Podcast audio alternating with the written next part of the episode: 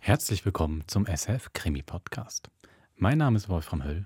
Bei mir ist die Frau, die sollte sie bei einer Suche nach einem Hotelzimmer in Frankreich auf der Webseite auf ein Zimmer mit Aussicht auf den Tod stoßen und zögern reservieren würde. Susanne Jansson. Hallo Wolfram. Ähm, nee. Ich habe gerade gedacht, ach ja, komm, Susanne, zeig dich mutig. Würde ich sehr wahrscheinlich nicht machen. Nicht mal aus Neugier? Ja, vielleicht das Zimmer daneben. Das Zimmer daneben. Genau, ich bleib der Voyeur. Ich mache die Mauerschau. Ah. Das ist interessant, was du gerade gesagt hast, weil das Zimmer daneben Ah. ja wirklich im heutigen Hörspiel sehr wichtig ist. Du hast recht, das stimmt. Und- Gehen. Hm? Die Figur vom Beobachter, der Beobachterin ist auch sehr wichtig. Stimmt, und ein Zimmer ist ja auch noch frei, da können wir jetzt eintauchen. Und zwar sind wir im Nebenzimmer von Corinne und die ist eigentlich eine glückliche junge Frau in diesem Hörspiel. Gell? Frisch verheiratet, macht Urlaub, äh, bis sie halt äh, dann Urlaub macht. Scheint eigentlich gut zu verdienen, mit ihrem Mann zusammen. Genau. Alles gut, bis zum Urlaub. Ja. Das ist eine Produktion von äh, 1969 und die hat äh, ein französisches Duo geschrieben. Die haben 40 Jahre lang zusammengeschrieben, Wolfram. Äh, aber wir haben nur ein Hörspiel von denen im Archiv, obwohl es über 50 in Frankreich gibt. Schon interessant, ne? Also oft hatten wir- haben wir, oder DAS damals, zum Beispiel vom Juno oder Wingsfield, wenn man dann schon mal so einen ausländischen Autoren gefunden hat, dann hat man ja oft gerade viele Hörspiele gemacht, viele Krimis. Ob da was vorgefallen ist? Who knows? Alain Bernier und Roger Marida heißen sie.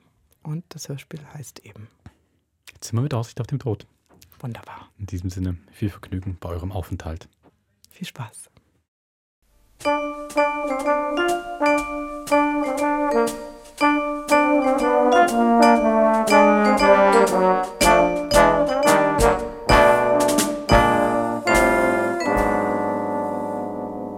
Hotel Bellevue, guten Tag. Nein, alle Zimmer mit Aussicht auf die Berge sind schon vergeben. Ja, es tut mir leid, dass ich Ihnen nicht helfen kann. Bitte, auf Wiederhören. Nummer 4, bitte. Gerne. Ihr Schlüssel hängt nicht am Brett, Madame. Aber ich habe ihn doch in den Schlüsselkasten eingeworfen, bevor ich weggegangen bin. Warten Sie einen Augenblick. Vielleicht ist er noch dort. Hm, Bedauere, hier ist er auch nicht. Sie haben ihn sicher stecken lassen. Nein, bestimmt nicht. Als ich nämlich zurückgekommen bin, habe ich gerade an etwas ganz anderes gedacht und bin direkt auf mein Zimmer gegangen. Erst vor der verschlossenen Tür habe ich gemerkt, dass ich den Schlüssel vergessen habe. Also, dann werde ich Ihnen erst einmal mit dem Nachschlüssel öffnen und dann weitersuchen. Vielen Dank. Übrigens, haben Sie das Anmeldeformular schon ausgefüllt, Madame? Nein, der Nachtportier hat mir gesagt, das würde die Sekretärin besorgen. Ich musste ihm bloß meinen Pass geben. Entschuldigen Sie, wenn es Ihnen recht ist, werde ich das gleich erledigen. Sie müssen nur unterschreiben. Gut. Ja, aber, Madame, Ist etwas nicht klar? Sie haben doch von Ihrem Pass gesprochen. Ja, warum? Ich finde ihn nicht. Wie? Hier sind zwei Identitätskarten, aber kein Pass. Man wird ihn irgendwo anders hingelegt haben. Das kann ich mir nicht vorstellen. Der Portier versorgt die Ausweise der Gäste, die in der Nacht ankommen, immer in dieser Schublade hier. Das geht doch nicht. Alles verliert man in diesem Hotel. Der Pass lässt sich bestimmt wieder auftreiben. Seien Sie unbesorgt. Haben Sie in der Schublade auch wirklich gründlich nachgesehen? Ja, natürlich. Da sind nur die Identitätskarten von Mademoiselle Saint-Pons und von Miss Was? Eva- Bitte, Madame? Was für einen Namen haben Sie eben genannt?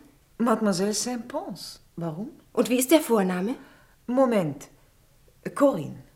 Ja, Corinne Saint-Pons. Das ist doch nicht möglich. Entschuldigen Sie, Madame, ich verstehe nicht. Das bin ich, Corinne Saint-Pons. Und ich bin. Ach, Gott sei Dank. Ich hatte schon Angst, Ihre Papiere seien tatsächlich abhanden gekommen. Jetzt ist alles klar. Sie haben anstelle Ihres Passes Ihre Identitätskarte abgegeben. Nein, nein, so einfach ist das nicht. Aber Corinne Saint-Pons ist mein Mädchenname.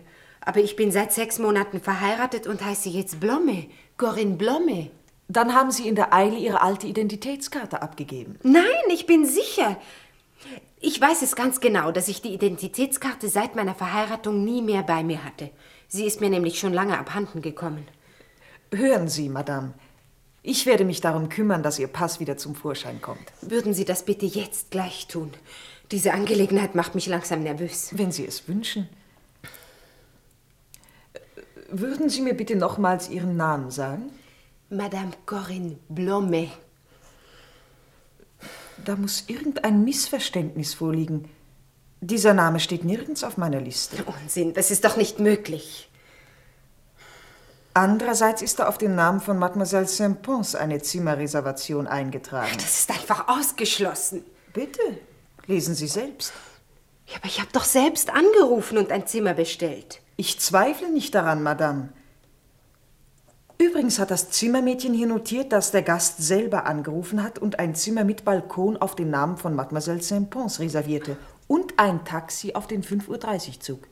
War das Auto am Bahnhof? Ja, also das ist ja eine schöne Bescherung. Dabei bin ich dermaßen überarbeitet und wollte mich hier erholen. Ach, Sie sind erschöpft. Nein, einfach müde. Kein Wunder bei dem hektischen Leben heutzutage. Aber ich bin überzeugt, nach ein paar Tagen in der Stille hier werden Sie bestimmt wieder ganz in Form sein. Der Anfang ist nicht gerade vielversprechend. Das wird schon alles in Ordnung kommen, Mademoiselle. Nicht Mademoiselle, Madame. Ah, entschuldigen Sie. Also ich will mich jetzt hinlegen. Würden Sie mir bitte die Tür öffnen? Sofort. Nummer vier. Aber Madma, Madame, Sie haben nicht Nummer 4, sondern Nummer 3, wie ich gerade im Register sehe. Vier? Im Parterre von hier aus einige Meter bis zum Korridor und dann die zweite Tür links. Richtig, dort ist Zimmer 4. Aber Sie wohnen gegenüber im 3. Gehen Sie doch nachschauen, meine Sachen sind im Vier. Bitte?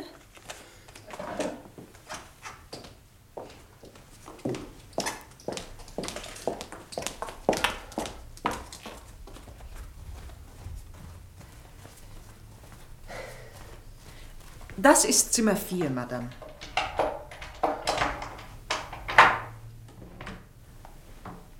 Aber das ist ja unbewohnt. Und Was ist denn? heute Morgen stand das Bett auf der anderen Seite. Das hat immer am gleichen Ort gestanden, glauben Sie mir. Ja, was geht denn hier vor?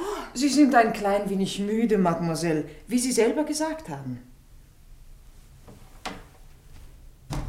Kommen Sie. Ruhen Sie sich jetzt aus.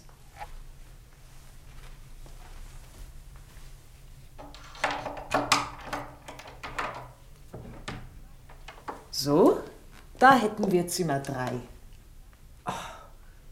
Hier ist ja mein ganzes Gepäck. Sehen Sie? Kein Grund zur Aufregung. Und die Möbel stehen genauso wie heute Morgen. Selbstverständlich. Werfen Sie trotzdem einen Blick auf Ihre Sachen und kontrollieren Sie, ob nichts fehlt.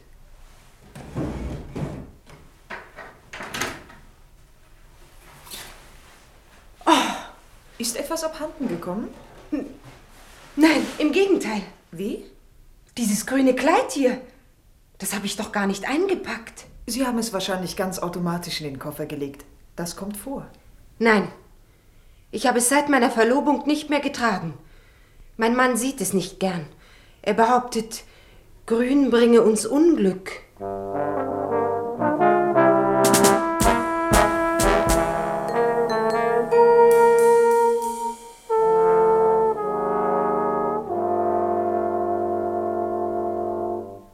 Guten Tag, Mademoiselle Solange. Ist Post für mich gekommen?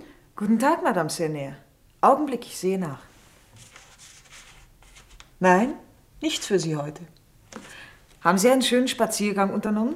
Ich habe einen schattigen Winkel ausfindig gemacht, direkt neben einem Lavendelfeld. Einfach zauberhaft. Soll ich Ihnen den Aperitif wie gewöhnlich auf der Terrasse servieren? Ja, ich werde mich neben diese junge Frau dort draußen setzen. Mademoiselle Saint-Pons. Das ist ein Fall für sich. Ich weiß. Wie meinen Sie das? Ich, ich meine, ich habe den Eindruck. Beim Frühstück habe ich zwei oder dreimal versucht, mit ihr ins Gespräch zu kommen. Sie saß am Tisch nebenan. Sie schien mir etwas sonderbar. Das ist sie. Gelinde gesagt. Was ist denn? Erzählen Sie. Zum Glück haben wir selten Gäste wie Sie. Sie hat mir nur Schwierigkeiten gemacht heute Morgen. Tatsächlich? Wenn Sie mich fragen, diese Frau ist krank. Sie behauptet, sie heiße Blomet, aber das stimmt nicht. Man braucht ja nur ihre Identitätskarte anzuschauen. Also mit anderen Worten eine Verrückte? Das hätte ich mir nicht zu sagen erlaubt, aber. Hoffentlich ist sie wenigstens nicht gefährlich. Nein, nein, keine Angst. Ich will versuchen, mit ihr ins Gespräch zu kommen. Sie macht mich neugierig.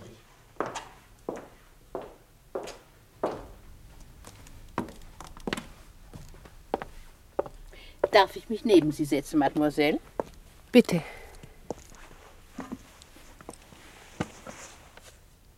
Machen Sie hier länger Ferien? Ja, Allein? leider. Mein Mann hat sehr viel zu tun und hat mich nicht begleiten können. Das muss sehr traurig sein, wenn man jung verheiratet ist. Wieso wissen Sie das? Oh, ich, gut, man braucht sie doch nur anzusehen, das merkt man sofort.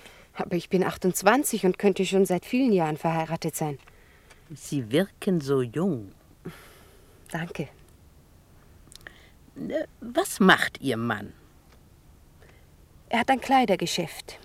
Wir sind auf Wintersportmode spezialisiert. Aber in dem Fall haben Sie im Moment doch sicher nicht Hochsaison.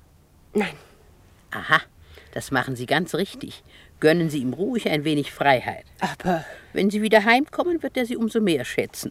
In den ersten Tagen wird er es ausnützen. Das ist ganz normal. Sie irren sich. Die Männer sind alle gleich, glauben Sie mir. Nicht Erik. Erik, mhm, ein hübscher Vorname. Aber er ist bestimmt so wie alle anderen. Machen Sie sich keine Illusionen. Ich wette, es lag ihm sehr viel daran, dass Sie allein verreisen. Ja, weil ich. Zerbrechen Sie sich nicht den Kopf. Wenn er Sie wirklich liebt, kommt er zu Ihnen zurück. Ja, aber. Wenn es Erik irgendwie möglich gewesen wäre, hätte er mich begleitet. Aber er hat einen Anruf bekommen, während Sie in der Stadt waren, und beim Nachtessen hat er Ihnen dann ganz niedergeschlagen mitgeteilt, dass ihn ein äußerst wichtiges Geschäft in Paris zurückhalte. Ja, das stimmt. Und er hat Ihnen ein schönes Geschenk gemacht. So ist es doch, oder nicht? Ja. Ach, wissen Sie, ich kenne das Leben. Ihr Aperitif, Madame Senier. Danke, Mademoiselle Solange. Für das Nachtessen sind heute viele Gäste angemeldet. Dürfte ich Sie vielleicht an den gleichen Tisch setzen, nachdem Sie miteinander Bekanntschaft gemacht haben? Prima, das ist eine gute Idee, nicht? Ja. Doch. Ah, jetzt hätte ich es beinahe vergessen. Ich habe noch einen Brief für Sie, Mademoiselle Saint-Pons. Mademoiselle Saint-Pons schon wieder. Oh, verzeihen Sie. Aber es steht so auf dem Briefumschlag. Geben Sie. Bitte, Mademoiselle.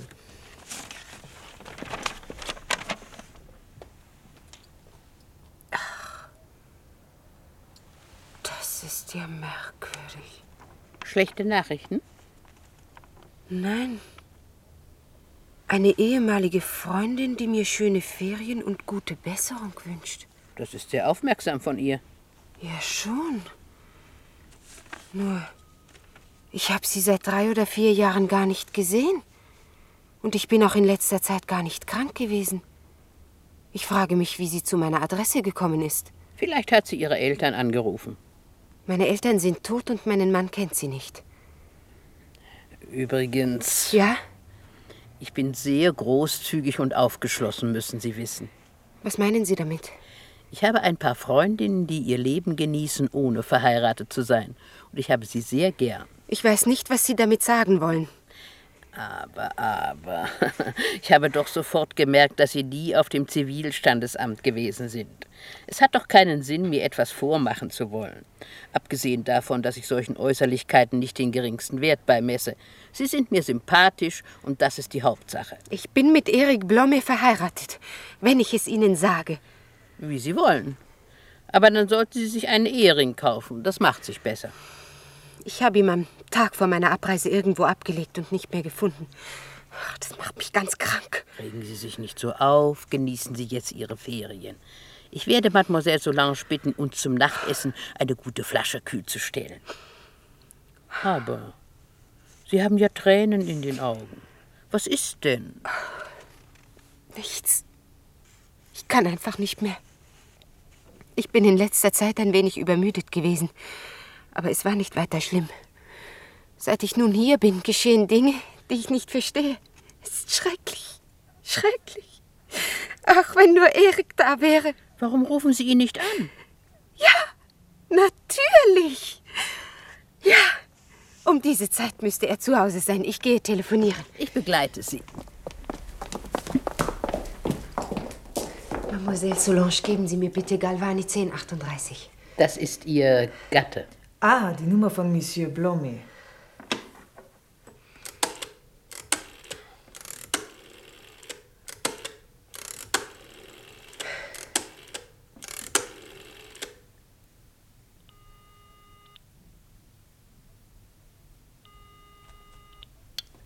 Hallo?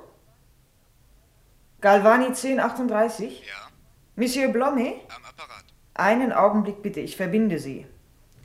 Es ist Monsieur Blomet. Gehen Sie bitte in die Kabine.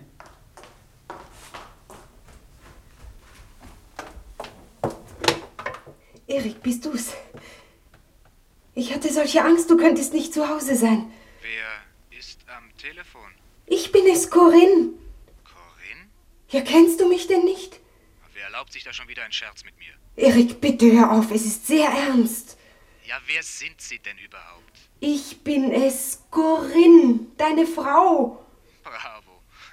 Sehr witzig. Aber man merkt sofort, dass Sie mich nicht gut kennen, Mademoiselle Corinne. Ich bin nämlich Junggeselle. Ein eingefleischter Junggeselle.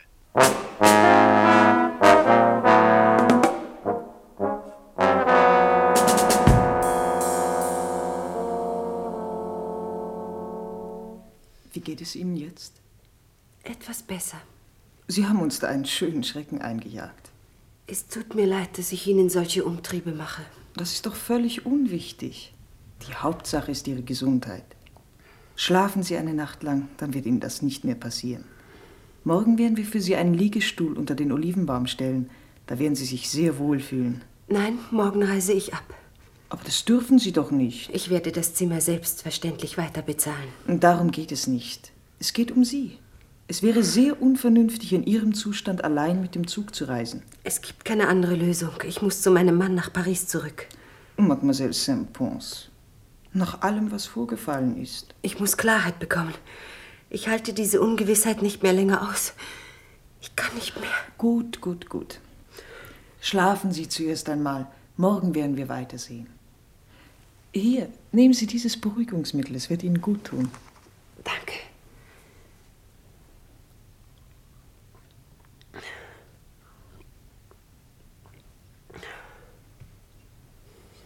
Gute Nacht.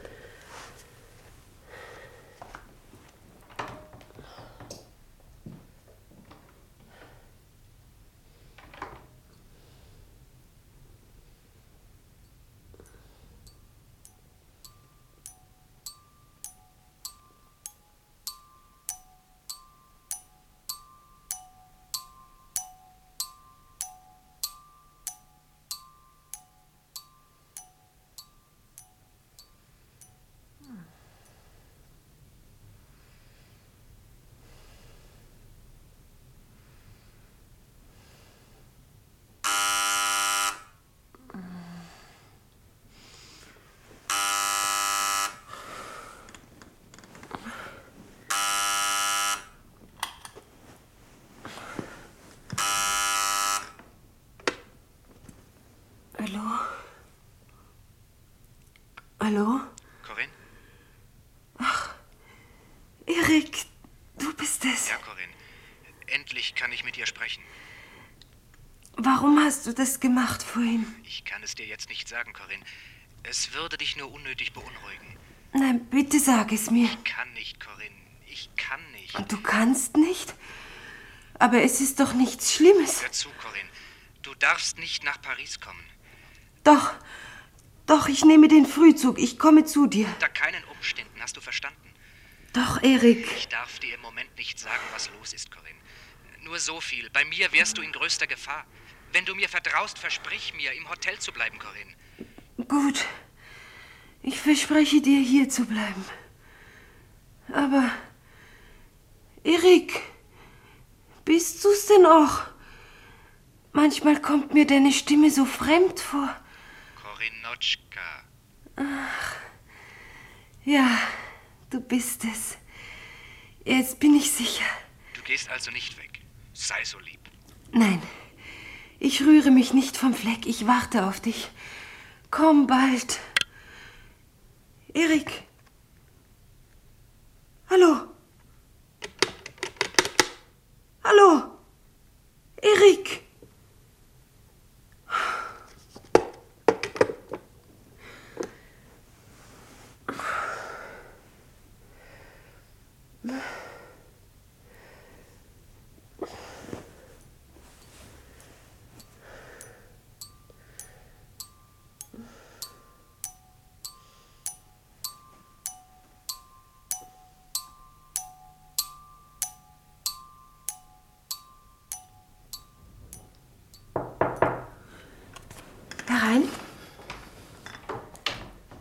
Sie haben mich gerufen? Ja. Haben Sie gut geschlafen? Ihr Beruhigungsmittel hat mir gut getan, Mademoiselle Solange. Umso besser. Das Zimmermädchen wird Ihnen gleich das Frühstück bringen. Sie sind sehr nett zu mir. Aber nein, das ist doch selbstverständlich. Hier, nehmen Sie die Zeitung von heute. Danke. Haben Sie überhaupt gemerkt, dass wir diese Nacht ein schreckliches Gewitter hatten? Mit unangenehmen Folgen für uns. Warum? Die Telefonverbindung ist seither unterbrochen. Wie? So schlimm ist es nun auch wieder nicht. Der Schaden soll noch heute Morgen behoben werden. Wann ist das passiert? Gegen 11 Uhr. Aber das ist doch nicht möglich. Ich habe um 2 Uhr früh einen Anruf bekommen. Ich bin ganz sicher. Ich habe auf die Uhr geschaut. Sie haben wahrscheinlich geträumt. Es war Erik. Er hat mit mir gesprochen. Oh, Mademoiselle, schon wieder. Nein, ich bilde mir das nicht ein. Ich habe Zeugen. Die Verbindung ist mir von der Hotelzentrale aus vermittelt worden. Und? Der Nachtportier wird Ihnen bestätigen, dass für mich ein Anruf gekommen ist. Der Nachtportier? Ich nehme es an. Ein Mann? Um 2 Uhr morgens? An der Telefonzentrale? Ja. Aber, Mademoiselle, Sie täuschen sich. Nein, bestimmt nicht. Erstens war die Linie unterbrochen, wie ich Ihnen schon gesagt habe. Und dann war unser Nachtportier heute Nacht krank.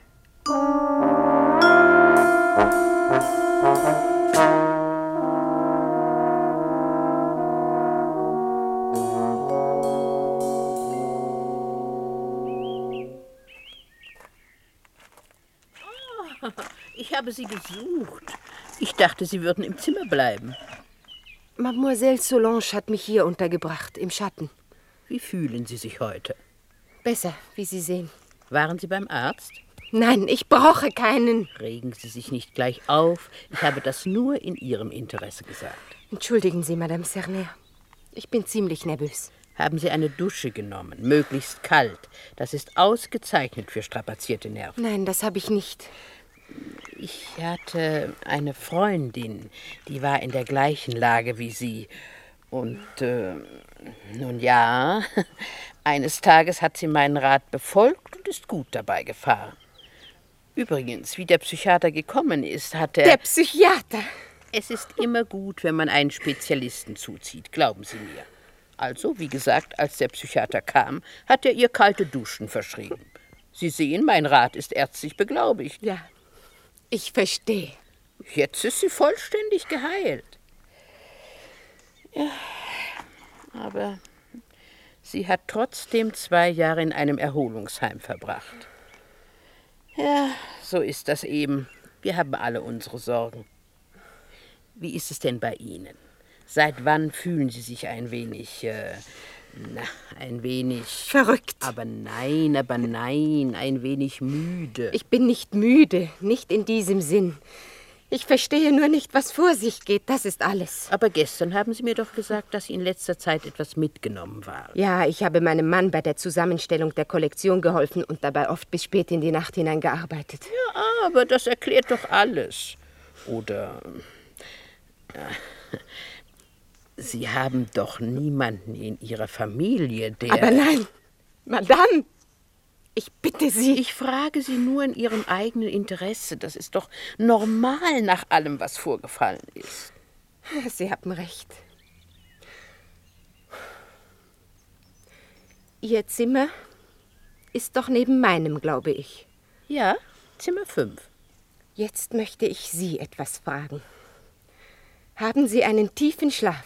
Nein, gar nicht. Schon die kleinste Mücke weckt mich auf. Wieso? Haben Sie letzte Nacht nichts Auffälliges gehört? Und ob. Und ich kann Ihnen ganz genau darüber berichten. Ich habe nämlich die ganze Nacht kein Auge zugetan.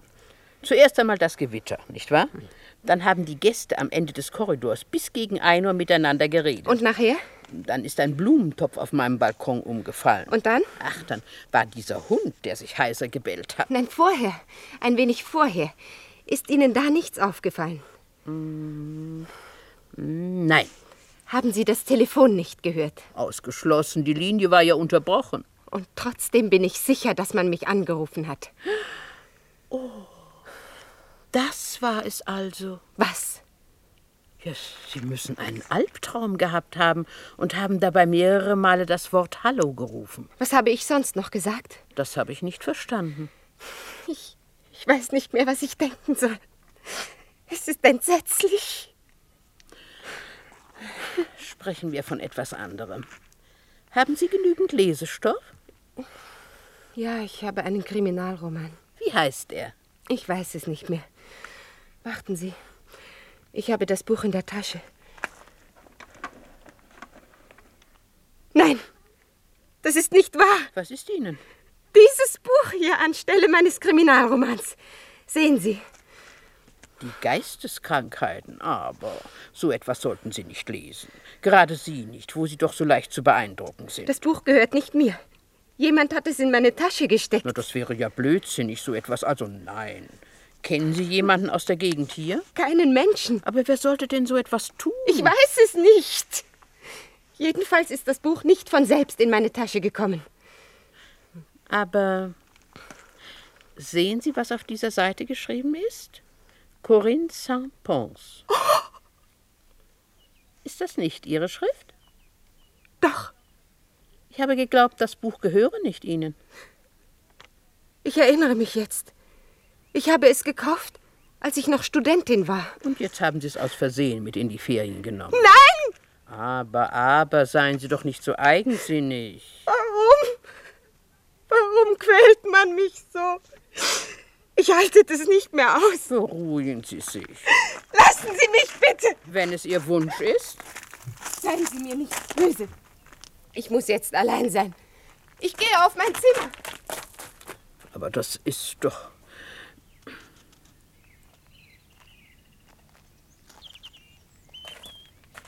Was ist geschehen, Madame Sernier? Ich war mit der kleinen Saint-Pons zusammen. Sie wird immer verrückter, die Ärmste. Ich habe sie von meinem Büro aus gesehen. Sie schien mir sehr aufgeregt. Wenn es nur nicht gefährlich wird. Ich kann mir nicht vorstellen, dass sie auf jemanden losgeht. Nein, aber sie könnte. Noch schließlich besteht die Gefahr, dass. Was für eine Gefahr? Dass sie sich umbringt. Nein!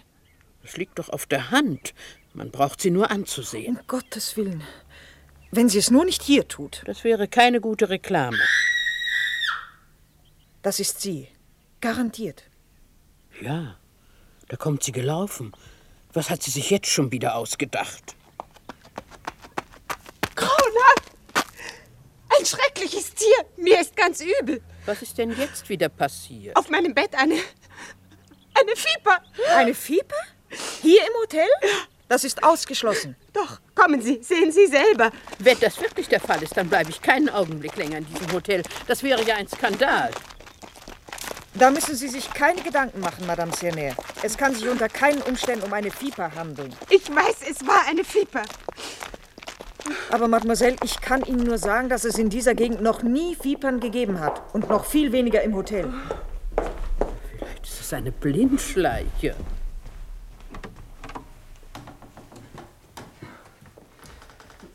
Nichts zu sehen. Ja, aber ich habe sie gesehen. Schauen wir genau nach. Unter dem Bett. Nichts. Unter der Kommode? Auch nichts. Im Bett ebenfalls keine Spur von einer Schlange. Sie können sich hier unbesorgt ausruhen. Es gibt keine Viper in Ihrem Zimmer. Übrigens ebenso wenig wie sonst wo in unserer Gegend. Mademoiselle Solange, ich verlange diesmal, dass Sie die Polizei anrufen. Glauben Sie nicht, es wäre besser, wenn Mademoiselle Solange einem Arzt telefonieren würde? Nein, nein und nochmals nein, ich will, dass die Polizei kommt. Ich verlange es. Hören Sie, ich verlange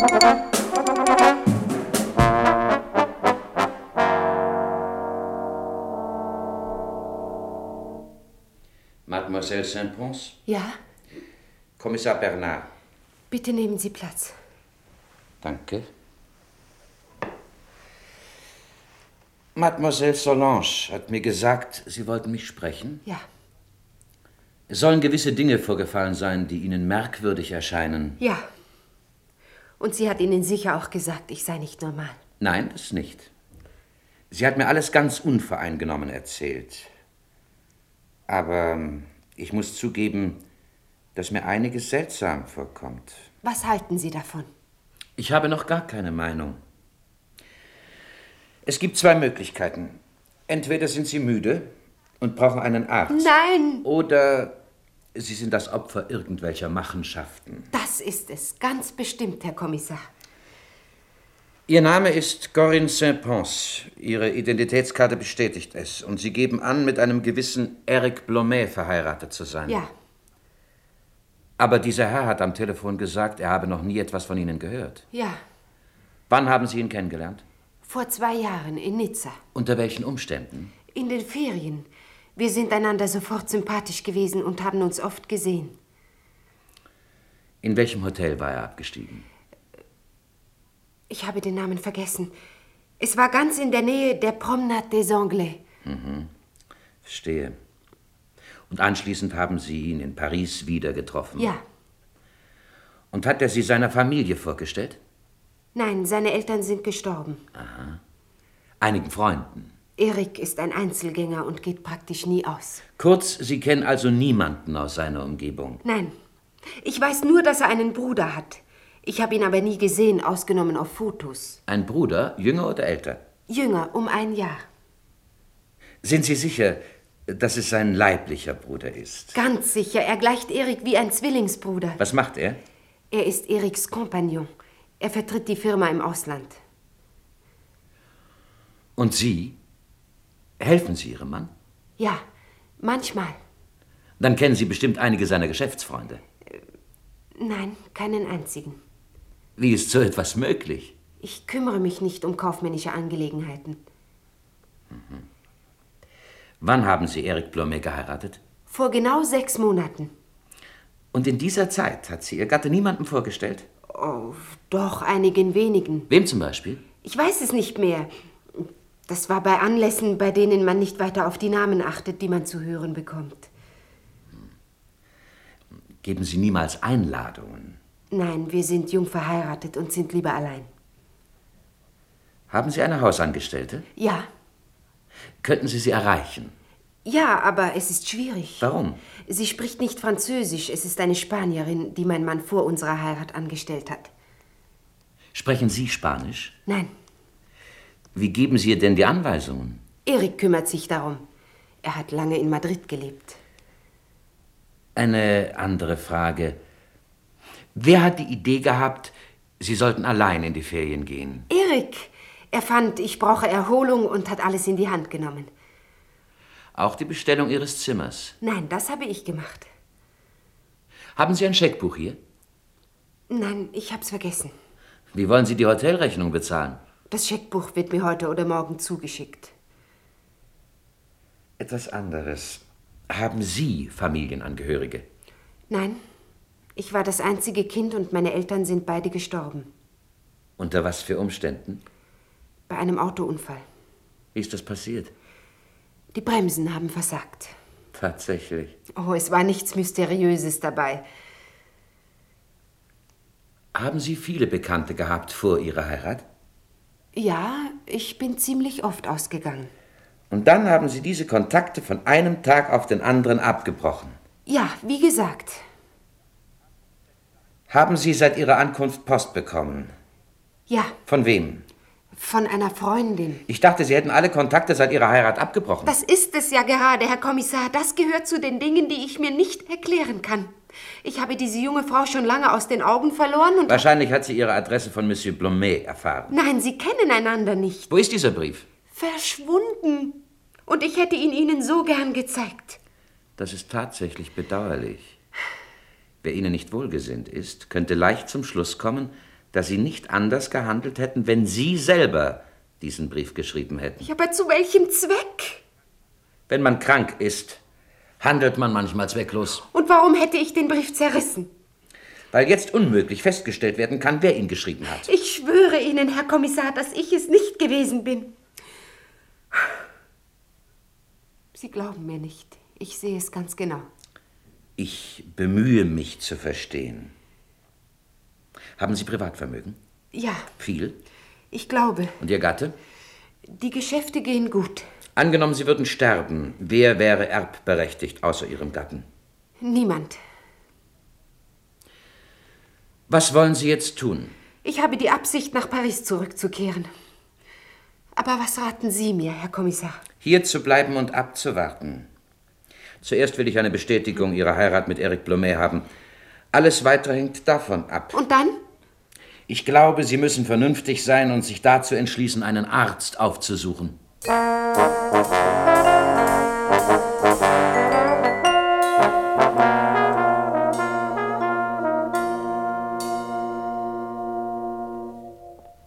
Haben Sie einen schönen Spaziergang gemacht, Madame Cernet? Ich bin nur ins Dorf gegangen, um Schokolade zu kaufen. Hier, bedienen Sie sie. Nein, danke. Na, wieso denn nicht? Sie ist ausgezeichnet. Ich kann nicht widerstehen. Ich habe auf nichts Lust. Oh, Sie müssen sich wieder fangen, Mademoiselle Sampons. Was Ihnen widerfährt, ist schließlich trotz allem nicht so schrecklich. Oh, doch. Alle wollen mich glauben machen, ich sei drauf und dran, den Verstand zu verlieren. Aber ich weiß, dass ich nicht verrückt bin. Aber, aber beruhigen Sie sich. Sie können sich nicht vorstellen, wie das ist. Ich fange an, mich zu fragen, wer ich bin, wer Erik ist, sogar ob ich überhaupt verheiratet bin. Und Sie, Madame Cerner, wer sind Sie? Was, was wollen Sie damit sagen? Sie kennen mich doch gar nicht und verbringen trotzdem so viel Zeit mit mir. Ich frage mich, warum? Weil Sie mir sympathisch sind, ganz einfach. Was haben Sie sich denn vorgestellt? Nichts. Entschuldigen Sie, ich rede dummes Zeug. Nein, Sie sollten ein wenig Gymnastik treiben. Das würde Ihnen gut tun. Glauben Sie? Aber sicher. Wie viele Wanderungen haben Sie schon gemacht, seit Sie hier sind? Keine einzige. Ich habe mich damit begnügt, die Landschaft zu betrachten. Sie sind noch nicht einmal in der Schlucht gewesen? Nein. Na, da müssen Sie aber hingehen. Es ist ganz nahe von hier. Der Blick in den Abgrund ist großartig. Oh, ich fürchte, mir würde schwindlig. Ja, allerdings, für Leute, die mit den Nerven herunter sind. Äh, oh, ich wollte damit nicht sagen, dass. Äh, auf alle Fälle ist es hinreißend. Ein Paket für Sie, Mademoiselle Saint-Pons. Ein Paket? Ja, vom Konditor. Wahrscheinlich eine Schachtel Schokolade. Wer kann mir das schicken? Ich kenne niemanden hier. Nehmen Sie es ruhig. Schokolade weiß man nie zurück. Aber das kann ich nicht annehmen. Ich bitte Sie, Mademoiselle, machen Sie mir keine Schwierigkeiten. Das Paket ist an Sie adressiert. Behalten Sie es. Aber ja, hören Sie nur auf Mademoiselle Solange. Sie hat recht. Also gut. Danke, Mademoiselle. Madame Cerner. Ja? Könnten Sie es öffnen? Ich bin. Ich habe Angst. Aber was kann denn da gefährlich sein, mein Gott? Das Paket kommt mir verdächtig vor. Aber nein. Oh, herrliche Pradines. Bedienen Sie sich. Vielen Dank. Aber im Moment habe ich keine Lust. Ich dachte, Sie hätten Schokolade so gerne. Ja, ich muss vernünftig sein. Aber Sie, Sie dürfen doch. Sie sind so schlank. Nicht wie ich. Nein, Danke, im Moment möchte ich nicht. Also hören Sie, das ist doch lächerlich. Bitte regen Sie sich nicht auf. Ach, entschuldigen Sie, ich bin auch etwas nervös. Nicht nur Sie haben Ärger, ich auch. Ja? Mit meiner Tochter. Sie ist in einen Mann vernarrt, der eine andere geheiratet hat, weil die reicher ist. Aber meine Tochter trifft sich weiter mit ihm wie bisher. Und die Frau? Was sagt die dazu? Sie weiß natürlich nichts davon. Männer haben doch einfach geschäftliche Besprechungen. Sie kennen ja den Genre. Und seine Frau lässt ihn machen? Die ist doch blind. Er hat es sogar fertiggebracht, sie allein in die Ferien zu schicken. Ich verstehe. Wenn es nach mir ginge, müsste meine Tochter mit diesem Mann brechen. Aber sie will nicht. Da ist nichts zu machen. Weil es nun einmal so ist, gibt es nur eine Lösung. Was für eine?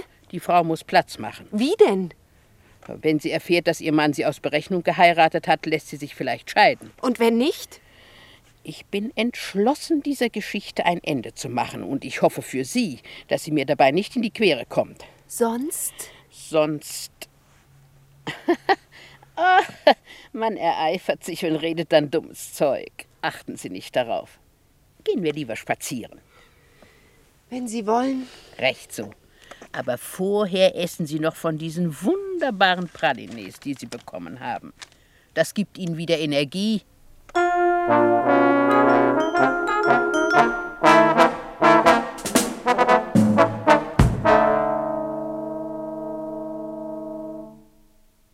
Mademoiselle Saint-Pons, ich wünsche Sie zu sprechen, weil ich noch einige nähere Angaben benötige. Ich stehe zu Ihrer Verfügung. Schön. Zuerst einmal, was Ihren Gesundheitszustand betrifft. Ja, Sind Sie schon wegen Ihren Nerven behandelt worden? nein, nie. Gut. Zweiter Punkt. Hat man Sie bedroht? Nein, Und haben Sie schon früher unerklärliche Vorgänge bemerkt, ähnlich denen, die sich hier ereignet haben? nie. Eine andere, etwas persönlichere Frage. Haben Sie einen Liebhaber, Mademoiselle Saint-Pons? Ich liebe meinen Mann, Herr Kommissar. Und dieser Monsieur Blume, hat er vielleicht eine Geliebte? Er liebt mich und seit unserer Hochzeit waren wir immer zusammen. Ist er reich? Ja, das habe ich Ihnen schon gesagt. Spielt er? Überhaupt nicht. Kurz, es fehlt ihm nicht an Geld. Im Gegenteil. Er sucht Geld zu investieren. Die Geschäfte sind in diesem Jahr gut gegangen. Hat er und Feinde? Nein, er hätte es mir sonst gesagt. Und was Sie betrifft, kennen Sie Leute in Ihrer Umgebung, die Ihnen nicht wohlgesinnt sein könnten? Nein, Überlegen Sie gründlich. nein. Es wäre im Übrigen ganz zwecklos. Gut, fassen wir zusammen. Sie sind ausgeglichen, vollkommen glücklich und haben keine Feinde. Genau so ist es. Also gibt es nur eine Lösung. Welche? Sie selbst erfinden alle diese Geschichten im Hinblick auf ein bestimmtes Ziel, das ich noch nicht entdeckt habe. Aber das werden wir bald haben. Das ist nicht wahr. Ich schwöre es Ihnen, so wahr ich Eriks Frau bin. Eriks Frau, die Frau dieses Herrn, der sie nicht einmal kennt, Es ist entsetzlich. Ich, ich weiß nicht mehr, was ich sagen soll. Sie müssen mir glauben. sehr gerne. Aber ich bin überzeugt, dass Sie Theater spielen. Nein, nein. Bitte, versetzen Sie sich in meine Lage. Würden Sie jemanden Glauben schenken, der Ihnen mit einer solchen Geschichte käme, wie Sie sie mir erzählt haben? Natürlich käme mir das alles sehr sonderbar vor, aber trotzdem. Sehen Sie, darauf fällt niemand herein. Also sagen Sie mir jetzt ehrlich, warum Sie sich seit Ihrer Ankunft so verhalten. Ich habe nichts zu sagen. Beharren Sie nicht eigensinnig auf Ihrem Standpunkt. Sie riskieren nichts, weil Sie nicht für Absichten verurteilt werden können. Es liegt also in Ihrem Interesse, mir alles zu erklären. Ich habe nichts zu erklären. Ich bin hartnäckig, Mademoiselle.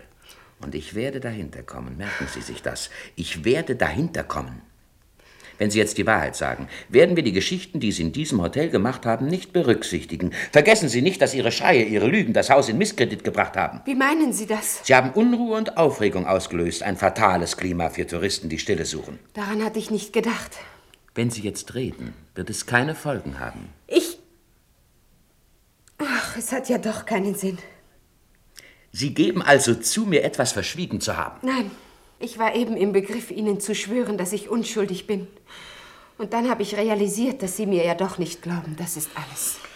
Bilden Sie sich nicht ein, Sie seien die Stärkere hier, Mademoiselle Sepons. Aber warum werden Sie denn so heftig, Herr Kommissar? Ich bin nicht heftig.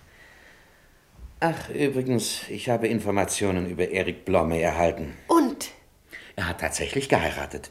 Aber vor fünf Jahren und nicht vor sechs Monaten, wie Sie behaupten. Außerdem hat er nicht Sie geheiratet. Das stimmt, das war seine erste Frau. Das haben Sie mir verschwiegen. Daran habe ich nicht gedacht. Dabei hatte ich Sie doch sehr darum gebeten, mir die ganze Wahrheit zu sagen. Ich habe nicht gelogen. Wenn Sie es ehrlich gemeint hätten, müssten Sie diese Tatsache erwähnt haben.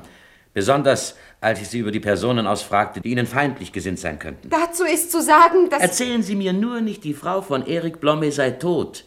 Er und Frau Blomme sind geschieden. ja, aber sie ist nachher gestorben. Ach nein! Jetzt reicht's mir aber mit diesen Geschichten. Hören Sie endlich auf damit. Was soll ich nur machen, um Sie zu überzeugen? Mir sagen, warum Sie so tun, als ob Sie daran wären, den Verstand zu verlieren.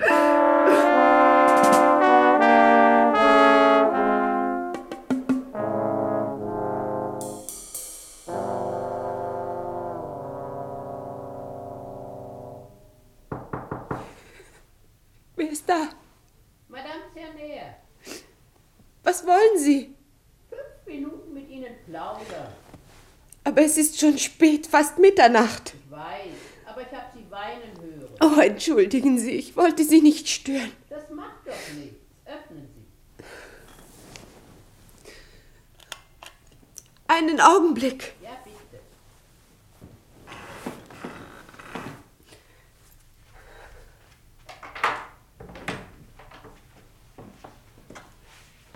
Oh, die hässlichen roten Augen. Ja, es tut mir leid, dass ich Sie geweckt habe. Ich habe nicht geschlafen. Ich habe mich draußen mit Mademoiselle Solange unterhalten. Was ist denn passiert? Ach, es hat doch keinen Sinn, davon zu sprechen. Doch, doch. Aber legen Sie sich erst wieder hin.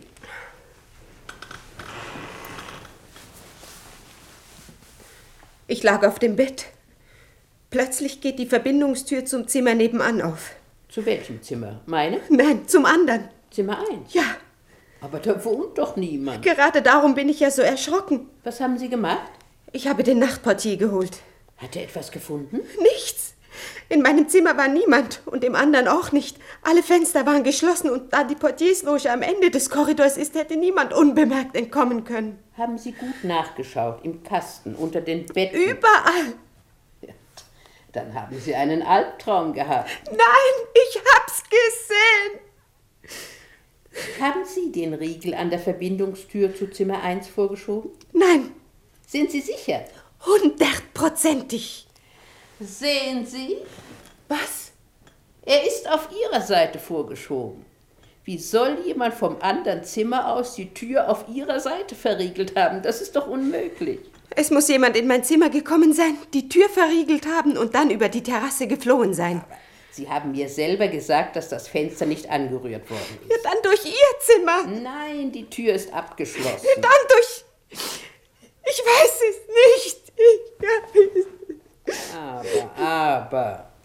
Sie sind schon wieder das Opfer Ihrer Fantasie geworden. Ich gehe jetzt und lasse Sie schlafen. Gute Nacht, bis morgen. Madame Cerner? Ja? Ich möchte Sie noch etwas fragen. Haben Sie gute Nachrichten von Ihrer Tochter? Sehr gute. Aber warum fragen Sie mich das? Weil. Nur so. Ich wollte wissen, ob sich Ihr Freund für Ihre Tochter entscheiden wird. Das wird nicht mehr lange auf sich warten lassen. Und seine Frau? Haben Sie kein Mitleid mit ihr? Oh, Warum auch? Das habe ich mir gedacht. Gute Nacht, Madame Serner. Gute Nacht. Träumen Sie süß.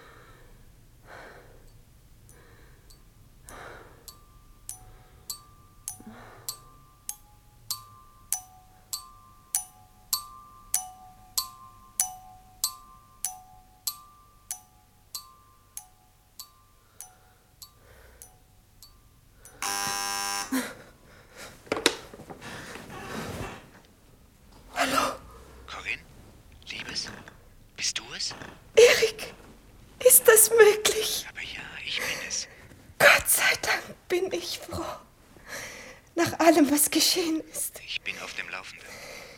Du musst Vertrauen haben. Ja, ja. Aber was geht denn eigentlich vor? Sprich nicht so laut. Sie darf dich nicht hören. Wer? Madame Cerner? Ja, nimm dich in Acht. Sie ist gefährlich. Wo bist du? Ganz in der Nähe. Dann komm schnell. Stimmt. Ich werde bald bei dir sein. Oh, endlich. Ich danke dir. Danke. Aber sag mir, was los ist. Du musst verstehen, ich kann am Telefon nicht darüber reden. Ist es eine Frauengeschichte? Eine alte Liebschaft? Wie kannst du das nur denken? Bestimmt nicht. Ich schwöre es dir. Ja, aber was denn? Du erfährst alles, wenn wir wieder beisammen sind. Erik. Ja? Du hast mich doch gestern Nacht angerufen. Ja. Aber die Linie war unterbrochen. Ich habe dich vorher angerufen, nichts weiter. Und beim ersten Mal. Warum hast du so getan, als ob du mich nicht kennen würdest? Ich konnte nicht anders. Es ging um Leben und Tod. Du bist also in Gefahr? Ja. Und du auch. Aber wer will uns Hab denn? keine Angst. Die Schwierigkeiten liegen bald hinter uns. Ich glaube nicht mehr daran. Noch vor morgen früh wird alles zu Ende sein. Erik, sag mir, ich habe doch nicht geträumt. Alles, was ich erlebt habe, ist wirklich passiert. Ja. Aber die Polizei? Morgen gehen wir zusammen zum Kommissar. Du hast dir doch nichts vorzuwerfen. Nein. Was glaubst du denn? Wann kommst du? Sofort. Aber ich will nicht, dass man mich im Hotel sieht. Wo willst du mich treffen? In der Schlucht, neben dem Hotel. Nein, ich käme um vor Angst. Muss sein. Warum dort? Es ist der einzige Ort, wo ich den Wagen verstecken kann. Aber man wird mich sehen, wenn ich das Hotel verlasse. Geh hinten hinaus. Und außerdem ist es stockdunkel. Komm mir entgegen. Ich kann mich nicht vom Wagen entfernen. Ohne Wagen haben wir nicht die geringste Chance zu entkommen. Erik, ich habe Angst. Corinne, Sherry, liebst du mich? Oh, Erik, wie kannst du? Dann gehorche mir Punkt für Punkt. Ja, Schwöre es mir. ich schwöre es dir. Bis gleich. Ich liebe dich. Bis gleich.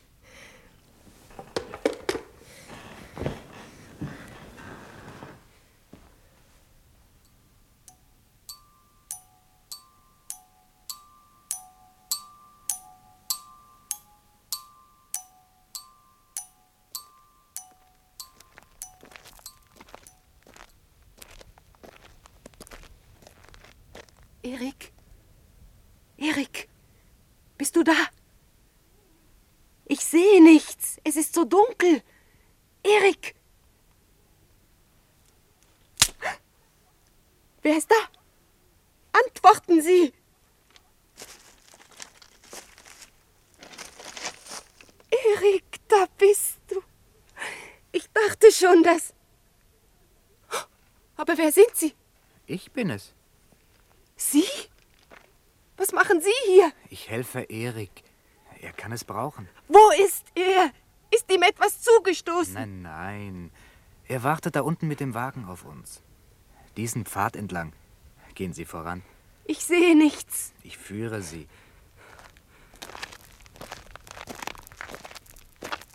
Hier ist doch ein Abgrund. Ganz nah. Ich fühle es.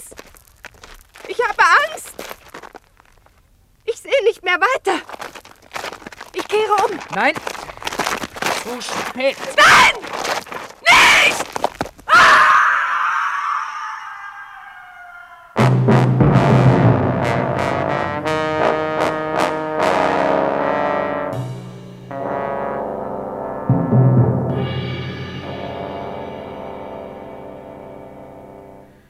Ich bin ganz durcheinander, Mademoiselle Solange. Die arme Mademoiselle Saint-Pons, das heißt Madame Blomet. Wer hätte an ein so schreckliches Ende gedacht? In der Zeitung steht, sie sei vom Sturz in die Schlucht ganz entstellt. Einfach furchtbar. Ich kann es doch gar nicht fassen, die Arme. Ja, jetzt haben Sie leider doch recht bekommen mit Ihren Vermutungen, sie würde sich selber umbringen. Das ist ja gerade das Entsetzliche. Ich habe mich geirrt. Sie ist ermordet worden. Wie kommen Sie auf diese Idee? In der Zeitung steht doch, es sei Selbstmord gewesen. Der Fall ist ganz klar. Es steht vieles in der Zeitung. Auch, dass die tote Madame Blomet heißt und dass ihr Pass in der Nähe des Abgrunds gefunden worden ist. Und wir haben ihr nicht geglaubt, obwohl sie immer wieder sagte, sie sei Madame Blomet. Für uns war sie einfach Mademoiselle Sampons. Ich muss mich an das halten, was mir zur Verfügung steht. Und ich hatte nun einmal von ihr nur eine auf den Namen Mademoiselle Saint-Pons ausgestellte Identitätskarte. Es ist traurig, dass wir ihr keinen Glauben geschenkt haben, aber es war alles so unwahrscheinlich, was sie sagte. Und jetzt ist es zu spät. Leider. Aber ich habe versucht, mich an alles zu erinnern, was ich mit Madame Blomet erlebt habe. Dabei habe ich mir auch nochmals durch den Kopf gehen lassen, was sie in jener Nacht sagte, in der die Telefonverbindung unterbrochen war. Und bei genauer Überlegung ist mir aufgefallen, dass ihre Äußerungen gar nicht so unzusammenhängend waren, wie ich zuerst geglaubt hatte. Man redet so, wenn man telefoniert. Aber Sie haben doch eben selber gesagt, dass die Linie unterbrochen war. Ja, aber nicht die interne. Madame Blomet hat tatsächlich ein Telefongespräch geführt mit jemandem, der sich im Hotel befand. Aber Madame Cerner. Soll ich Ihnen sagen, wie die Geschichte wirklich war? Jemand hatte die Absicht, Madame Blomet zu ermorden. Und zwar so, dass es wie Selbstmord aussehen würde. Aber das ist doch absurd. Es war Selbstmord. Warum denn Selbstmord? Sie hatte gar keinen Grund dazu. Sie war eine glückliche, jung verheiratete Frau, die in besten finanziellen Verhältnissen lebte. Aber sie war doch depressiv. Und denken Sie an ihr seltsames Benehmen. Was würden Sie tun, wenn man Ihnen dauernd sagen und scheinbar beweisen würde, Sie seien gar nicht Mademoiselle Solange? Man weiß doch, wer man ist. Ja, wenn die anderen aber raffiniert sind und mit allen Mitteln darauf hinarbeiten, sie in den Wahnsinn zu treiben. Und das hat man mit ihr gemacht. Sie kommt im Hotel an, man weist ihr ein Zimmer zu, und während sie ausgegangen ist, stellt man alles um. Man schmuggelt in ihre Garderobe ein Kleid ein, das ein Komplize heimlich vorausgeschickt hat. Man ersetzt ihren Pass durch eine ungültige Identitätskarte und man telefoniert ihr in der Nacht unter Umständen, in denen ein Anruf völlig ausgeschlossen scheint. Nur da musste sie doch aus dem Häuschen geraten. Und wir haben auf ihre Verwirrung prompt so reagiert, wie der Mörder es wollte. Wir sind die von ihm so dringend benötigten Zeugen geworden, die bestätigen, dass Madame Blomet im Kopf nicht richtig war. Das haben Sie sich alles ausgedacht, weil Sie sich Vorwürfe machen, dass Sie Madame Blomet nicht ernst genommen haben. Aber es trifft Sie ja keine Schuld. Quälen Sie sich nicht länger unnötig. Madame Blomet war geistesgestört. Aber Denken Sie doch nur an den unsichtbaren Besucher im Zimmer 1, den es in Wirklichkeit nie gegeben hat. Den gibt es sicher. Und er muss sich im Hotel gut auskennen. Als er auftrat, war ich nicht da. Und er wusste es. Er versteckte sich in Zimmer 1, das frei war, und machte sich durch mein Zimmer aus dem Staub, während Madame Blomet Hilfe holt. Das konnte er nicht. Die Verbindungstür war doch geschlossen. Er hatte eben einen Nachschlüssel. Sie haben eine üppige Fantasie, Madame Cernier. Das hat mir der Kommissar auch gesagt. Wer? Der Kommissar. Aber es ist mir gelungen, ihn zu überzeugen. Als ich ihm sagte, Madame Blomet sei von einem seiner Männer zweimal verhört worden, da hat er mich auf einmal ernst genommen. Er hatte nämlich gar niemanden geschickt. Und da ist er zu dem Schluss gekommen, dass es ein falscher Kommissar gewesen sein muss, den ich in Madame Blomets Zimmer sprechen hörte. Das haben Sie sich doch eingebildet. Nein, ich bin nämlich ein sehr ausgeglichener Mensch. Und mir wird niemand weismachen, ich hätte so etwas geträumt. Ich könnte übrigens ohne weiteres die Stimme dieses Mannes wiedererkennen. Aber warum sollte denn dieser Unbekannte, wenn er überhaupt existiert, Madame Blomet getötet haben? Ich habe nicht gesagt, er habe sie getötet. Es könnte sein. Mindestens zwei kommen als Mörder in Frage. Der Mann am Telefon und der falsche Kommissar. Zuerst habe ich vermutet, der Schuldige sei der Ehemann. Die Männer wollen immer ihre Frauen beerben. Aber ich habe mich geirrt. Der Kommissar hat es mir bestätigt. Was sagen Sie da? Hinter allem steckt Erik Blomets Bruder. Oh, sein Plan war ausgezeichnet und er ist beinahe ans Ziel gekommen. Er wollte ohne viel Mühe zu einem großen Vermögen gelangen durch Erbschaft. Da das Geld im Besitz von jungen Leuten war, hatte er nachzuhelfen. Durch Mord. Zuerst muss die Schwägerin umgebracht werden. Zu diesem Zweck lockte er sie in die Schlucht. Das fiel ihm nicht schwer. Er brauchte nur mit ihr zu telefonieren und dabei die Rolle von Erik zu spielen. Anschließend wird der Bruder ermordet. Sie sind sehr erfinderisch, Madame Senne. Ich erfinde nichts. Erik Blomet ist heute Morgen tot in seiner Wohnung gefunden worden, mit einer Kugel im Kopf. Der Revolver lag neben seiner Leiche. Selbstmord? Auch er? Das ist ja entsetzlich. Der plötzliche, grauenhafte Verlust seiner Frau muss ein Schock für ihn gewesen sein, mit dem er nicht fertig wurde. Genau diesen Eindruck wollte der Mörder erwecken. Sie haben einen Mörderkomplex, Madame Cerner. Das sind doch reine Spekulationen. Oh nein. Das müssten Sie selber eigentlich am besten wissen, Mademoiselle Solange. Ich möchte gar zu gerne erfahren, wie Sie das meinen. Ohne Sie hätte Blomets Bruder seinen Plan gar nicht durchführen können. Jetzt gehen Sie aber zu weit. Das ist ja infam. Ich war dabei, als Madame Blomet ein Telefongespräch mit ihrem angeblichen Mann führte. Ja, Und? Dieser Mann hat erklärt, er sei nicht verheiratet, oder? Ja. Aber jetzt wissen wir doch, dass Erik Blomet tatsächlich verheiratet war. Mit der Frau, die Sie dauernd Mademoiselle Sampons nannten. Und? Das ist der Beweis, dass sie die Wahrheit sagte und dass der Mann am anderen Ende des Drahtes gelogen hat. Ihr Mann hat sich vielleicht für irgendetwas rächen wollen. Aber nein, das ist doch nicht möglich, Mademoiselle Solange. Denn wenn er der Schuldige wäre, würde er jetzt noch am Leben sein. Worauf wollen Sie hinaus? Ganz einfach. Der Mann am Telefon war ein Lügner.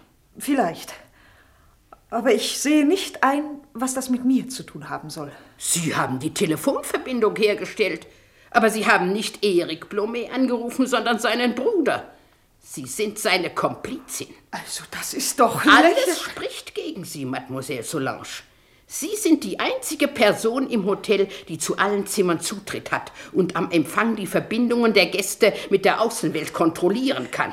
Ich werde Sie wegen Verleumdung anklagen. Dazu werden Sie jetzt gleich Gelegenheit erhalten. Schauen Sie zum Fenster hinaus. Die Polizei! Ja, die Polizei. Man wird Sie verhaften, Mademoiselle Solange. Und man wird Sie wegen Mordes anklagen. Genauso wie Ihren Freund, der den falschen Kommissar gespielt hat.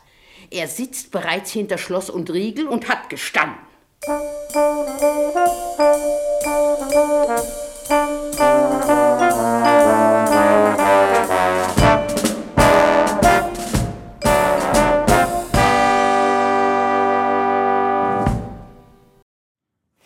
Wolfram. Das ist ja, also Hörspiel von 1969, geschrieben in den 60ern. Dafür ist es aber ein ganz schön durchtriebener, detailreicher und ähm, ge- geschickt im Voraus ausgefeilter Plan, oder? Wo ja sich niemand falsch verhalten darf und niemand zur falschen Zeit entdeckt werden darf. Das hätte auch im Hollywood 2022 stattfinden können. Was meinst du mit durchtrieben? Eben, das ist so bis ins Letzte. sich die Kleider äh, zu besorgen, Mhm. den Kon also den Kontakt äh, zur ehemaligen Freundin herzustellen oder Mhm. wenigstens die aufzutreiben, ähm, die Zimmer zu switchen, äh, während die Frau nur spazieren ist. Das ist schon sehr. Ähm, Bücher auf- austauschen. Ja, genau. Ja. Wahrscheinlich eben auch, weil es dann so wahnsinnig aufwendig und durchtrieben ist, ist dann auch ähm, eh die These, dass die einfach verrückt sein könnte, eben auch umso realistischer. Ja, das stimmt. Das Gerade weil es stimmt. einfach so wahnsinnig irre ist. Genau, hey, mir ist beim äh, jetzt beim jetzigen Hören, ähm, habe ich es zum zweiten Mal gehört, viel, viel deutlicher geworden, ähm, die alte Dame, Mhm. äh, wie stark die eigentlich als mögliche Täterin da eingeführt Mhm. wird und diese Verrücktheit bei der Corinne ja immer wieder ähm, sehr perfide verstärkt. Mhm. Dass ihr sie dabei unterstützt, sie sind verrückt, sie sind verrückt. Also wenn man es wirklich vom Verhalten anguckt, das geht ja schon los. Ich glaube, wenn sie das erste Mal ihren Mann anruft, dann sagt die alte Frau schon, ich begleite sie. Ich denke, nein, warum? Gehst- Stimmt, also, stimmt. Du kannst nicht einfach mitgehen und beim Telefonat mithören. Schon total übergriffiges Verhalten. Ähm, genau, und da gibt es natürlich sehr viele Sachen, wo es schön eingebaut ist. Bei diesen Pralinen denkt man die ganze Zeit, Ist sie mein Kind? Ist genau, ich sie? sehe mein Kind, nehmen Sie doch selber. Nein, nein, ich nehme keine. Also das ist schon sehr, sehr stark. Ähm, Ja. Die sind vergiftet. Und natürlich diese ganze Geschichte, das finde ich schon, schon sehr geschickt gemacht, wo sie von ihrer eigenen Tochter erzählt Mhm. und dass ähm, es eigentlich darum geht, dass der Mann dann sie, die, die ihre, äh, der Mann seine Ehefrau verlassen sollte, um zu der Tochter zu gehen. Das wirkt natürlich wie eins zu eins dann die Geschichte von unserer Hauptfigur. Und mit welcher Vehemenz sie dann erzählt. Die andere fragt, was, was würden sie tun, wenn ich versuche, sie zu hindern? Dann macht Mhm. sie es lieber. Also, das ist eine Mhm. richtige Drohung. Ähm, das Eben. funktioniert schon sehr, sehr gut. Es klingt nicht nach Scheidung, ne? wenn sie äh, von der Ehefrau des Mannes spricht, äh, mit dem ihre Tochter ein Verhältnis hat. Genau. Dafür hat sie dann natürlich am Schluss ähm, den großen Auftritt, den Miss Marple-Auftritt. Ja. Ich habe über diesen Schluss eben tatsächlich noch nachgedacht. Mhm. Also wir hatten ja schon ab und zu so, ähm, irgendwie hat er mich dann doch überrascht. Und Mhm. sogar mit einem, ähm, schwierigen Gefühl zurückgelassen insofern. Ähm, wir hatten schon zu Hörspielen solche Geschichten, wo dann die Hauptfigur stirbt, aber dann ist eigentlich fertig. Ja. Oder ähm, dadurch, dass die Dame das nochmal so sagen darf, habe ich irgendwie erwartet, okay, die ist dann doch nicht tot, die junge Frau. Irgendwie hat sie es geschafft, das zu ähm, verhindern. Aha. Aber diese Kombi aus, ähm, der Mord geschieht und ich bekomme die Aufklärung am Schluss von jemandem geliefert, der davor gar nie ermittelt hat in dem Sinn. Die habe ich so noch nicht gehört, die war speziell. Die alte Frau war nicht die ganze Zeit als quasi Detektivin unterwegs. Die hat zwar über ihre ihre Nase reingesteckt, aber nicht, um irgendwas aufzudecken. Das ist dann wahrscheinlich der große Unterschied. Der Detektiv hätte diesen Mord noch verhindert Ja. und sie brauchte die Zeitspanne bis, aha, wenn ich mal alles, was ich erlebt habe und Eyewitness war, zusammenzähle, komme ich auf das und das.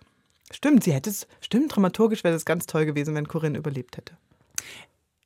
Aber auch irgendwie ein Stück weit toll, klar, aber auch erwartbar. Also irgendwie hat, hat man die Hoffnung. dann. Ich hatte wirklich die Mhm. Hoffnung, in dem Moment, wo der- wo es nicht mit dem Tod fertig war, dachte ich, okay, die kommt Mhm. auf jeden Fall zurück. Warum bekomme ich jetzt nochmal die Aufklärung? Also, Mhm. Oh, tut mir leid. Nein, schon gut.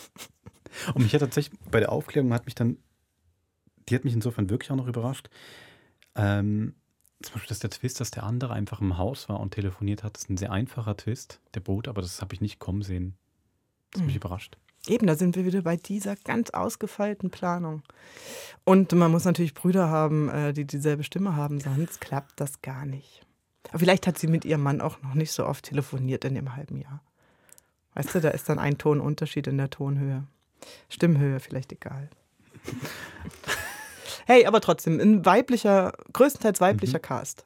Für die Zeit bei uns im Podcast kann man suchen. In den alten Produktionen. Ja. Ja, und, und auch wirklich, also die alte Frau ist eine sehr, sehr starke Figur. Corinne ein bisschen schwach. Das ist schon sehr das, das Leiden, Kopf hin und her werfen. Lassen Sie mich, nein. Aber ja. Naja, und ich meine aber auch alles mit, gehen wir weg von den Frauen, aber auch wie der Polizist dann, das ist schon auch geschickt, wie er das alles aufgebaut hat mit den Fragen, haben sie eigentlich Freunde, kennen sie irgendwelche Freunde von ihrem Mann? Also man denkt ja wirklich dann ganz Ja. lange, der Mann wär's. Ja. Ja. Auch noch interessant. Ja. Ich habe es natürlich schon etwas gar in dem Moment, als überhaupt der Bruder, der sehr ähnlich sieht, eingeführt. Und dachte ich, aha, er hat einen Bruder im Ausland, der ihm sehr ähnlich sieht. Wird das gesagt in dem Es wird- es- Polizeiverhör? Ähm, ja, sie sagt es, glaube ich, Okay. im ersten Polizeiverhör. Ah. Dachte ich, okay. Okay, ja, wird ja, noch gut. Irgendeine Konsequenz haben, sonst müsste man das jetzt nicht Das erzählen. wissen wir seit Shakespeare Zwillinge. Hm. Da gibt es Verwechslung. Ja. Genau. Gut, dann würde ich doch sagen, fertig für diese Woche. Wenn es immer noch so heiß ist draußen und es schon dunkel ist, geht in keine Schlucht, wo jemand sein Auto parkiert, weil man sonst Und euch unbedingt treffen will. genau und euch vorausschickt, macht da nicht mit. Hingegen Pralinen könnt ihr einfach völlig unbenommen, wenn euch jemand Pralinen anbietet und sie selber nicht essen wollt. Kein Problem, haben wir im heutigen Hörspiel gelernt. Ja, und wir hören uns einfach nächste Woche Oh, wieder mit einem neuen Krimi. Bis zum nächsten Mord. Und noch so gern. Macht's gut.